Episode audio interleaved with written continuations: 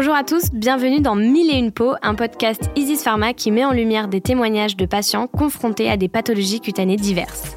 À travers ce podcast, nous souhaitons créer un espace de partage bienveillant sur des parcours de vie et des expériences authentiques et inspirantes qui donneront confiance à nos auditeurs. Chaque épisode accueillera aussi un expert de la santé qui apportera son éclairage professionnel et ses conseils. Je suis Ariel du laboratoire Isis Pharma. On se retrouve aujourd'hui avec deux invités pour échanger autour de l'eczéma, cette pathologie souvent mal comprise qui peut avoir un impact considérable sur la vie quotidienne de ceux qui en souffrent. Bonjour Éléonore, bonjour docteur Besson. Est-ce que vous pouvez aujourd'hui vous présenter en quelques mots? Bonjour Ariel, bonjour docteur. Je suis Éléonore, j'ai 39 ans, je suis originaire de Paris et j'ai une dermatite atopique depuis l'âge de 3 mois.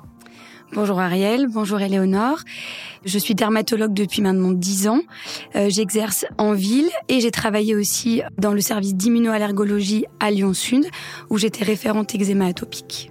On va rentrer tout de suite dans le vif du sujet. Donc, Éléonore, est-ce que tu peux euh, nous raconter un petit peu ton parcours avec l'eczéma et également ton parcours thérapeutique? Alors, j'ai de l'eczéma depuis l'âge de 3 mois, une dermatite atopique sévère avec une atteinte oculaire et des allergies et de l'asthme. Donc, lorsque j'étais petite, c'était plutôt euh, mes parents qui géraient les soins. Et ensuite, à l'adolescence, la maladie a évolué considérablement. Et donc là, c'était un peu plus compliqué pour moi de, gérer euh, la maladie. J'étais souvent hospitalisée et j'étais soignée principalement euh, par des corticoïdes, mais ça revenait à chaque fois. Donc j'avais soit corticoïdes, soit antibiotiques. C'était un peu compliqué. Ensuite, je me suis un peu rebellée euh, avec les, médecins qui, je pense, ne comprenaient pas ma maladie. Plusieurs années après, j'ai réussi à, trouver de, bons médecins, à mes yeux en tout cas, où là, j'ai été bien prise en charge. Je vais rebondir sur ce que disait Éléonore. Il y a deux choses, effectivement, c'est qu'il y a 30 ans, on n'avait pas un arsenal thérapeutique aussi développé, on n'avait pas autant de médicaments qu'on peut proposer aujourd'hui, ça c'est vrai. Que euh, quand vous disiez euh, j'ai pas trouvé de médecin euh, qui m'écoutait, je pense que si on ne l'a pas vécu ou si on n'a pas beaucoup travaillé avec des patients atopiques, on ne se rend pas compte de l'altération, enfin de de l'altération de la vie, de la qualité de vie, c'est-à-dire le comme ça peut nous pourrir la vie. Mais vraiment, alors c'est pas grave, on va pas en mourir, mais on peut pas faire le sport qu'on veut, on peut pas s'habiller comme on veut. Et je pense que effectivement, il y a encore des médecins, soit qui en ont peur, soit qui peut-être qui peut-être qui savent pas quoi proposer aussi. Mm, mais il y a dix, enfin, ça fait dix ans que je suis suivie par des médecins extraordinaires. J'ai le professeur Soria, qui est à Paris, qui est chercheuse en maladies inflammatoires et dermatologue. J'ai un allergo-pneumologue et j'ai deux ophtalmos, un à l'hôpital public et un euh, privé mais qui donc sont, sont sensibilisés et ils travaillent tous ensemble. Et voilà. Nous, on en parle régulièrement. Moi, quand j'étais à l'hôpital, j'entendais des patients qui étaient suivis par des dermatos. Honnêtement, j'ai rien à leur reprocher. Hein, et les traitements étaient, étaient, c'était les bons traitements. Mais on a cette petite appréhension. On va en parler après. Il y a, il y a plein d'idées reçues sur l'eczéma, sur les traitements. Et c'est vrai que parfois, eh ben, les patients, ils entendent tellement tout et leur contraire qu'après, on est complètement perdu et on ne sait plus euh, ce qu'on peut faire, pas faire. Euh. Ah bah c'est ça, ouais il y a quand même une errance thérapeutique ah de plusieurs années. Et j'ai aussi euh, dit, OK, euh, j'arrête. Oui. Euh. Ras-le-bol, ça marche pas. Voilà, donc j'ai essayé des médecines un peu parallèles, mais ça n'a pas fonctionné non plus. Et Éléonore, tu parlais d'une atteinte oculaire de ton eczéma. Est-ce que tu peux nous en parler un peu plus? À 20 ans, j'ai eu une cataracte à l'œil droit. Et je me souviens qu'aux urgences, on m'avait dit Êtes-vous diabétique? J'avais dit non et il m'avait dit avez-vous euh, mettez-vous pardon des corticoïdes dans les yeux? Et j'ai dit oui et donc ça venait apparemment des traitements pour l'eczéma autour des yeux. Donc je me suis fait opérer et ensuite euh, quelques années plus tard, j'ai eu euh, donc un, un eczéma du visage très très sévère avec une surinfection. Ça atteint aussi mon œil gauche. Donc j'ai eu un virus non identifié et j'ai perdu 70% de mon acuité visuelle. Alors moi j'interviens là juste pour dire que déjà il y a deux choses différentes, il y a les corticoïdes et les dermocorticoïdes. Donc ce qu'on utilise nous dans l'eczéma, ce sont les dermocorticoïdes, c'est-à-dire c'est des crèmes à base de cortisone, certes, mais c'est pas aussi puissant que les cachets à la cortisone qu'on peut prendre. Ça, c'est déjà pour rassurer tout le monde parce qu'après, on, on va avoir nos patients qui vont bondir dans les cabinets. Après, les dermocorticoïdes sur le visage et notamment sur les paupières, de temps en temps, ça n'a jamais, euh, enfin, il y aura jamais d'effet secondaire là-dessus. En revanche, c'est vrai qu'on sait maintenant que l'utilisation répétée et chronique et longtemps de dermocorticoïdes sur le visage et les paupières, c'est pas terrible. Et les ophtalmos, en général, euh, bah voilà, tiquent un peu et n'aiment pas, et ça peut favoriser le glaucome et la cataracte, ça c'est vrai. Donc on a d'autres thérapeutiques qu'on utilise quand euh, quand on utilise trop souvent des dermocorticoïdes sur le visage. Et justement, quel type de thérapeutique euh, vous utilisez, euh, vous, docteur Quand les patients ont vraiment besoin régulièrement et souvent de dermocorticoïdes. Alors moi, j'utilise après un médicament qu'on appelle, enfin c'est une crème aussi, c'est du tacrolimus. Et en fait, alors c'est une espèce de chimiothérapie mise sous forme de crème et sur laquelle on a un recul maintenant depuis 15 ans et on sait qu'il n'y a aucun risque oculaire, il n'y a aucun risque de cancer et euh, tout comme les dermocorticoïdes, il n'y a aucun risque avec le soleil, parce que ça, c'est des choses qu'on nous répète aussi régulièrement. Voilà. Donc nous, quand on a des patients qui ne peuvent pas se passer des dermocorticoïdes parce que sinon ils ont les yeux qui grattent, euh, le visage, euh, voilà, ils sont gênés, et eh ben on préfère utiliser cette crème-là. Est-ce qu'il y a une certaine saisonnalité ou une périodicité dans ton eczéma? Est-ce que la nuit, par exemple, ça te dérange? Alors, au printemps, parce qu'il y a beaucoup d'allergies environnementales et j'ai beaucoup d'allergies. Et l'hiver, quand il peut faire très froid. C'est aussi l'été parce qu'on transpire trop et que je supporte pas bien ma transpiration. Et oui, en crise, dormir, ça peut être compliqué. C'est tout à fait les facteurs euh, aggravants de l'eczéma, ce que vous racontez. Après, encore une fois, c'est juste pour que les idées soient bien claires. Il y a deux types d'eczéma. Il y a l'eczéma allergiques ou irritatifs et il y a les eczémas atopiques. L'atopie, c'est pas une anormalité. L'atopie, c'est juste une, sur, enfin, une surexcitation à cause de stimuli qui normalement ne devraient pas euh, avoir ces conséquences. Et dans la famille de l'atopie, il y a l'eczéma, c'est l'excitation de la peau. Il y a l'asthme, c'est l'excitation des poumons. Il y a le rhume des foins c'est l'excitation de, la sphère ORL. Il y a la conjonctivite allergique, c'est l'excitation des yeux. Et après, il y a les allergies alimentaires. Et voilà. Et effectivement, dans les eczémas atopiques, on se rend compte que parfois, certains patients, c'est pas tout le temps comme ça, mais ont des des poussées à cause de, des pollens, euh, à cause de ce qu'ils ont mangé. Mais tout eczéma n'est pas allergique. Et on ne fait pas des bilans allergiques à tous les eczémas. Léonore, est-ce que tu as dû à cause de ta dermatite atopique, adapter ton quotidien Est-ce que par exemple il y a des activités que tu ne pouvais plus faire? Euh, Oui, comme le sport.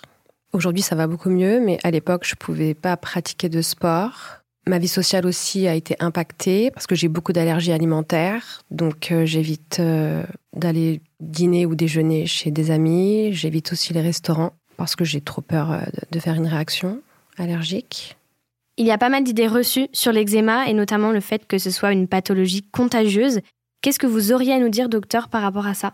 Je pense que euh, les maladies de peau, très souvent, font peur. Font peur aux gens qui croisent des patients dans la rue, d'où aussi la mauvaise image qu'ont les patients de d'eux, c'est-à-dire les patients qui ont eu l'eczéma, ils se sentent toujours euh, sales ou pas jolis, on n'aime pas son corps, euh, on a peut-être toujours peur aussi de réactions qu'on pourrait avoir.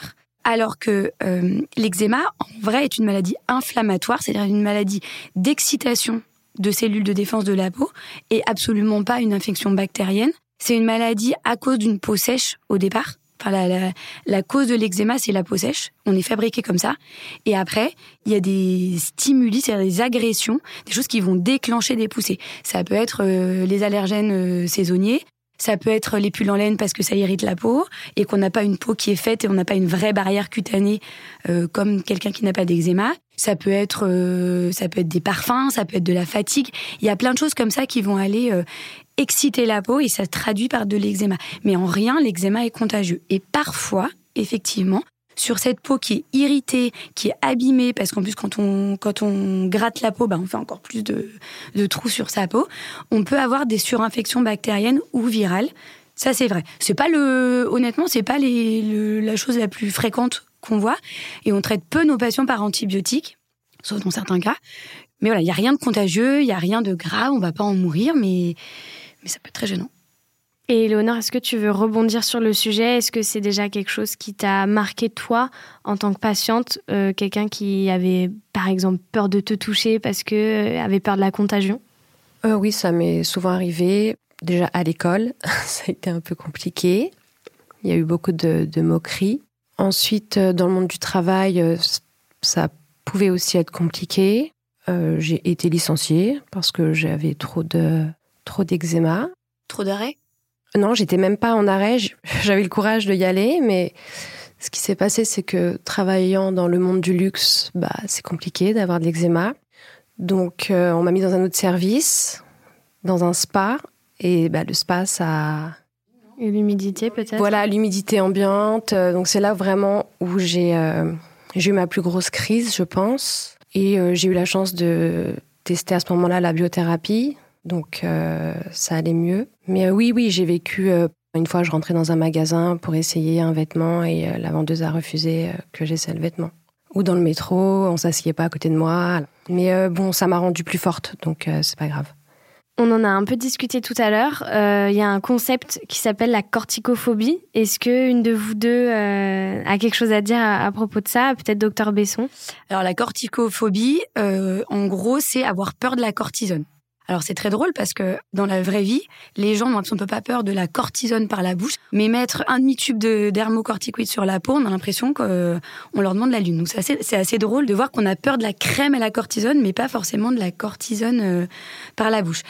La corticophobie, je pense qu'elle est aussi entretenue par un espèce de discours, enfin par un discours euh, qu'ont euh, les professions médicales, paramédicales, de ce qu'on raconte entre nous, et aussi ça c'est mon avis à moi, par le fait que effectivement jusqu'à présent on n'avait que les dermocorticoïdes à proposer pour les traitements de l'eczéma, que très souvent on ne traitait pas correctement l'eczéma, ça veut dire qu'on avait le bon diagnostic, on avait le bon traitement, mais on ne l'utilisait jamais en suffisamment bonne quantité et suffisamment longtemps. Donc les patients ils arrivent en vous disant, de toute façon, la cortisone, ça marche pas. Quand on le fait, ça marche. Dès qu'on arrête, ça revient. Mais parce que en général, quand après on, approfondit la question, on se rend compte euh, que euh, on, arrête le, on arrête le traitement trop tôt. Euh, on n'est jamais guéri complètement. Et du coup, eh ben, d'où ces idées reçues. Nous, à Lyon, on travaille beaucoup avec euh, des petites images parce qu'il faut que ça soit parlant pour les patients. Quand vous arrivez au bout de 20 ans, par exemple, vous voyez un patient, ça fait 20 ans qu'il est traité, c'est très compliqué de d'arriver à revenir sur, sur ce qu'il a eu comme traitement, ses idées, ses, ses peurs. Et nous, on, compare beaucoup l'eczéma à un feu de forêt. Et l'idée, c'est de se dire, quand on éteint un feu de forêt à moitié, c'est-à-dire que si je mets euh, euh, des petites lances à eau et que j'essaie de circonscrire mon feu, ça va aller mieux mais ça reviendra dès qu'on arrêtera de, de mettre, de, de, balancer de l'eau. Et ben l'eczéma c'est la même chose. Si on met un peu de crème à la cortisone ou d'autres, et que euh, on s'arrête au bout de trois jours, ça, ça fait trois jours qu'on met de la cortisone sur sa peau, et, euh, et que ça va mieux, voilà, ça gratte un peu moins, on dort un peu mieux, euh, ça va revenir automatiquement. Donc les crèmes à la cortisone fonctionnent. Encore faut-il en mettre suffisamment, suffisamment longtemps. Après, il y a des, on adapte en fonction des patients. Il y a des patients qui, effectivement, chez qui ça marche plus, ou on doit en mettre trop souvent, donc on change de thérapeutique. Ça, on l'entend. Mais voilà. Et pour ça, on a des échelles. Alors, euh, je l'ai plus en tête, mais il y a des scores de corticophobie où on peut justement, euh, on pose des questions à des patients et ça nous permet de voir sur quoi ils, ils bloquent et d'arriver à en parler avec eux et d'essayer de travailler pour essayer de casser ces espèces d'a priori et c'est ce qu'on fait beaucoup en éducation thérapeutique. Alors ça ne se fait pas partout, mais euh, il y a certains centres spécialisés sur lesquels on, on travaille comme ça pour aider le patient à mieux comprendre sa pathologie, mieux connaître ses traitements. Et du coup, bah, quand on comprend bien, bah, on se traite bien et après on va mieux. On sait que l'eczéma entraîne des conséquences physiques mais aussi psychologiques. Comment ça impacte euh, ton quotidien avec ta famille ou tes proches, Éléonore euh, C'est un peu compliqué. Euh, surtout euh, sur l'image que je peux avoir de moi. Par exemple, euh, pendant très très très longtemps, je me regardais pas. Donc je mettais mes crèmes ou mes gouttes pour les yeux sans me regarder dans un miroir. Ça a été compliqué, bah, les moqueries encore une fois, parce que déjà qu'on est malade, mais en plus on se moque. Donc je me suis un petit peu renfermée sur moi-même. J'ai pas une grande estime de moi. J'ai en effet, comme le disait le docteur, un problème avec mon corps mais je travaille euh, là-dessus. J'y travaille parce que ça va mieux aujourd'hui. D'accord. Et vous, docteur Besson, est-ce que c'est quelque chose que vous avez l'habitude d'entendre, ce genre de témoignage avec vos patients? Alors, on, ils n'en parlent pas forcément tout de suite, hein, mais après, il faut aussi se rendre compte de, de ce que ça implique. C'est plein de petits rituels qui font que ça, que ça prend du temps. Alors nous, on, explique aux patients que normalement, ça doit prendre cinq minutes. Mais encore, enfin, après, c'est plein de petites choses à côté. C'est vrai qu'on n'a pas les mêmes savons. Alors maintenant, les labos font beaucoup d'efforts et on arrive à avoir des textures sympas. On a des huiles émollientes, des huiles lavantes qui sont parfois un peu parfumées, donc ça a un côté un peu plaisir parce que c'est pas très agréable de savonner avec des choses euh, qui sont pas bon. On doit mettre de la crème tous les jours. On peut pas mettre n'importe quel maquillage sur soi parce qu'on a toujours peur d'avoir une réaction. On peut pas s'habiller comme on veut, c'est ce que vous disiez au début. Et en fait, nous, le, rôle du dermato, c'est de l'entendre, c'est de simplifier la vie des patients. Ça, moi, j'en parle beaucoup avec euh, avec mes internes, mais euh, c'est ça. C'est on peut pas euh, dire à un patient. Alors c'est très simple. vous allez prendre ce savon, cette crème, cette crème pour le visage, cette crème pour les mains, cette crème pour le corps. Enfin, c'est infaisable dans la vie quotidienne, c'est pas possible. Donc il faut vraiment simplifier la vie des patients, les, les entendre, et puis y aller pas à pas le, but aussi du dermato, c'est d'écouter, c'est d'être là, c'est de rassurer, d'être présent quand son patient rappelle et que, et que ça va pas, qu'il veut en parler. Et après, en théorie, nous, c'est ce qu'on dit à nos patients, de guérir de l'eczéma, on ne sait pas faire, de vivre normalement en ayant un terrain atopique, on doit pouvoir le faire. Ça veut dire que normalement, on doit trouver, on doit être capable de proposer à nos patients des traitements qui sont compatibles avec eux, avec leurs attentes, avec leur vie, euh, et faire en sorte qu'ils puissent vivre normalement. De pas se dire euh, je peux pas aller faire du sport parce que euh, je vais transpirer, je vais me gratter, voilà. De pouvoir sortir, partir en week-end sans se dire je peux pas parce qu'il va falloir que je mette ma crème, voilà. Donc c'est d'adapter, c'est de faire en sorte que nos patients aient une vie tout à fait normale avec leur terrain atopique. Et toi, Eleonore, qu'est-ce qui te permet aujourd'hui de te sentir mieux par rapport à ta maladie? La biothérapie. C'est vraiment ça. J'ai eu beaucoup de chance. J'ai testé une biothérapie en 2019 que j'ai pris euh, six mois en injection tous les 15 jours. Alors j'ai très mal réagi au début, mais probablement que j'avais pris trop de traitements immuno avant. Mais euh, on a réessayé quelques semaines plus tard et ça a super bien fonctionné. En fait, euh, moi je rebondis juste sur les traitements parce qu'il y en a quand même maintenant plus qu'il y a 30 ans. Euh, ce qu'il faut quand même, ce que nous on explique à nos patients, c'est que quel que soit le traitement qu'on va donner anti-inflammatoire, c'est-à-dire anti-eczéma, anti-démangeaison, anti-rougeur, etc., la base de la base, c'est l'hydratation de la peau. C'est-à-dire qu'on peut donner tout ce qu'on veut, les biothérapies, euh, des cachets, euh, des crèmes à la cortisone. Si on ne s'hydrate pas la peau, si on n'hydrate pas sa peau pour la protéger, ça servira pas, à grand chose. On sera pas, on sera pas bon. Donc, c'est vrai que c'est vraiment euh, reprendre les bases avec les patients, voir ce qu'ils utilisent, vraiment de, de faire ça dans l'ordre. Ensuite, en général, les traitements, on commence toujours par les traitements locaux. Donc, c'est les crèmes à la cortisone. Et parfois, parce qu'on s'en sort pas, parce que c'est trop chronophage, ça prend trop de temps, parce qu'il faudrait en mettre sur tout le corps et que c'est pas possible. Alors, on parle de traitements qu'on appelle nous systémiques. Ça veut dire euh, qu'on donne soit en piqûre, soit en cachet. Je réponds à votre question tout à l'heure, qu'est-ce que c'est qu'une immunothérapie ou une biothérapie? En fait, ce sont des médicaments qui miment un petit peu, en fait, on essaie de mimer le corps humain. Et en l'occurrence, dans l'eczéma, on essaye de baisser l'inflammation du corps. C'est-à-dire qu'on va aller faire en sorte que l'excitation, l'inflammation qui est responsable de l'eczéma soit diminuée. On joue un tout petit peu sur le système immunitaire. C'est très faible. C'est pas une immunosuppression euh, sévère, mais c'est un peu le même principe. Et pour finir, euh, docteur Besson et Léonore, est-ce que euh, vous auriez peut-être quelque chose à dire pour euh, donner confiance à nos auditeurs qui sont dans cette situation de souffrance avec leur dermatite atopique? Déjà qu'ils sont pas seuls. En fait, on se rend compte qu'il y en a beaucoup qui en ont eu, qui en ont. Quand, on voit que son médecin peut-être n'entend pas ou ne, sait plus faire parce que ça dépasse ses, ses compétences, d'essayer de se rapprocher de centres références parce qu'il y en a dans toute la France, de se dire qu'on peut on n'est pas à court de traitement. Il faut arriver à trouver celui qui nous convient, mais on peut y arriver. Et qu'il y a des sites de l'Association française de l'eczéma qui est très bien fait. Il y a, il y a la Fondation dermatite atopique qui est où il y a des il y a plein de blogs là-dessus et ça explique aux patients on n'est pas tout seul il y a des il y a des petits tutos il y a des petites euh, des, mm, ouais pour donner confiance aux, patients.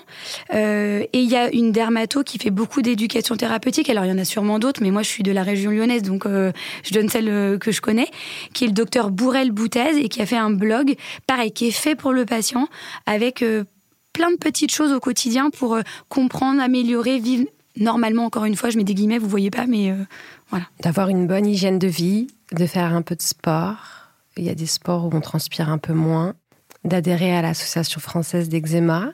Ouais, et puis je pense qu'il faut parler. Euh, moi, je vois ça en tant que praticien, mais euh, je pense qu'il faut que les patients ils osent dire je comprends pas ce que vous me proposez, docteur, ou euh, je supporte plus de mettre des crèmes. Alors il y aura les crèmes hydratantes qu'on sera obligé de mettre, mais maintenant il y en a plein des différentes. Il y en a qui sont plus agréables que d'autres. il y en a qu'on est. Enfin voilà, il faut arriver à trouver son petit équilibre et de dire j'en peux plus, j'en peux plus. nous, on a des patients qui ont honnêtement, en termes de surface atteinte d'eczéma, pas grand-chose, mais avec un retentissement sur la qualité de vie qui est extrêmement sévère, notamment le visage. Et en fait, quand on fait, nous, des études, on a des scores bon, c'est objectif, et ben le visage ressort très mal parce que c'est une toute petite surface. Euh, et à l'inverse, on a des patients qui ont un eczéma sévère, moi j'ai déjà vu ça, et qui le vivent très bien. Il faut arriver à dire, mais je pense qu'il faut parler à son praticien. Je pense qu'il faut, tout le monde n'est peut-être pas prêt à l'entendre, mais en tout cas, je pense qu'il faut arriver à en parler, à dire euh, là ça me va plus, euh, là je vais très bien, ça je supporte pas, ça ça me pique, enfin j'en sais rien, mais. Moi, en tout cas, ce qui m'a aidé, c'est de faire du yoga, de, de faire du vélo, d'avoir une bonne hygiène alimentaire. J'ai arrêté de fumer parce que c'est un excitant. Enfin, je bois très peu d'alcool parce qu'il faut accepter aussi qu'on peut pas tout faire quand on a une dermatite atopique. Enfin, je sais que quand je fumais, que je sortais beaucoup, j'avais plus d'eczéma qu'aujourd'hui. Parce qu'on était plus fatigué aussi, donc je pense qu'il y avait euh, aussi l'inflammation. Nous, il y a souvent une question qui revient, c'est je vais faire un régime euh, sans gluten ou sans lait. Je vais arrêter les laitages, le lactose, parce que ça va m'aider dans l'eczéma. Et c'est un peu ce que racontait Éléonore. Nous, on n'a pas de corrélation d'allergie au gluten qui donne de l'eczéma ou d'allergie au lactose qui donne de l'eczéma. Ça peut exister, mais c'est pas le plus souvent. En revanche, le gluten, euh, le lactose, sûrement le tabac, je ne sais pas, mais euh, voilà, euh, l'alcool, etc., sont des, sont des, hum, des choses inflammatoires. En fait, on, en fait on, crée une inflammation dans le corps, dans le tube digestif, dans les vaisseaux, etc. Et en fait, on se rend compte aujourd'hui que toutes les inflammations sont liées. Inflammation digestive, cutanée, vasculaire, tout ça, c'est hyper euh, lié. Donc, on vous demande pas de faire des, enfin, on demande pas à nos patients de faire des régimes drastiques et surtout pas d'arrêter des aliments parce que c'est comme ça qu'on se rend allergique mais on peut peut-être diminuer le lactose, manger mieux, effectivement, faire du sport. Mais ça, en fait, on devrait tous le faire. Mais, euh, mais c'est plus euh, l'inflammation en général. Mais il n'y a pas d'allergie derrière. Et il y a aussi au niveau émotionnel, je pense, il y a quand même euh, faire un petit travail là-dessus. Mais il faut pas, il faut pas arriver non plus à dire, parce que ça, c'est ce qu'on entend, c'est dans ta tête. Ouais, ça, c'est horrible d'entendre ça. L'eczéma n'est pas dans la tête des patients. Merci, docteur. Voilà. Parce que je l'ai souvent entendu. Ah, mais, c'est dans ta tête. Mais pourquoi tu te grattes? Mais arrête de te gratter ou euh, t'es fatigué. On va pas, on peut aller faire toutes les psychothérapies du monde, ça ne servira pas à grand stressé, euh, bah, comme tout le monde. Euh. Voilà. C'est plein de petits, mais voilà, et après c'est pour ça que les éducations thérapeutiques sont parfois très bien parce que ça, hum, déjà les patients sont ensemble et que souvent il y a des médecins, des infirmiers, des psychologues. Peut-être qu'il y a maintenant des des professions paramédicales ou de la sophrologie ou des choses comme ça. Yoga, si on veut. Voilà, mais yoga, mais, même les, respirations au final. Mm. En tout cas, ça fonctionne sur moi, mais je dis pas que ça m'a soigné, mais c'est juste une. C'est plein de petites choses à côté qui permettent d'aller un peu mieux. Voilà. Mais il faut quand même aller voir un dermato. Moi, j'ai eu j'ai eu une maman une fois comme ça qui m'a dit euh, euh, je veux surtout pas que mes enfants aient de la cortisone sur la peau. Euh, je vais les emmener voir un homéopathe. Je suis absolument pas anti-homéopathe. Je passe ma vie à envoyer mes patients voir des homéopathes, des naturopathes. Et c'est vrai, je bosse vraiment euh, conjointement avec ça. Mais je pense à un moment que cette maman-là n'avait jamais eu d'eczéma de sa vie, donc elle ne peut pas savoir ce que c'est de se gratter toute la journée. De, tout à l'heure, on parlait du sommeil, on se rend pas compte, mais il y a des études qui montrent que chez les enfants, euh, un enfant atopique, il perd une heure à une heure et demie de sommeil par euh, nuit. C'est énorme chez un enfant, en fait. Il se réveille pas forcément, mais il, va se gratter, il n'est pas... Enfin voilà, il n'a pas le sommeil euh, réparateur. Et en revanche, voilà, le dermato, il va traiter ce qu'il voit, l'inflammation cutanée, et après, rien n'empêche d'aller faire d'autres petites choses à côté pour être mieux, pour... Euh, Merci beaucoup à toutes les deux. Merci à nos auditeurs d'avoir écouté cet épisode. N'hésitez surtout pas à nous dire s'il vous a plu via la plateforme ou via nos réseaux sociaux que vous retrouverez dans notre description. Nous vous retrouverons bientôt pour un tout nouvel épisode de Mille et une peaux. D'ici là, portez-vous bien.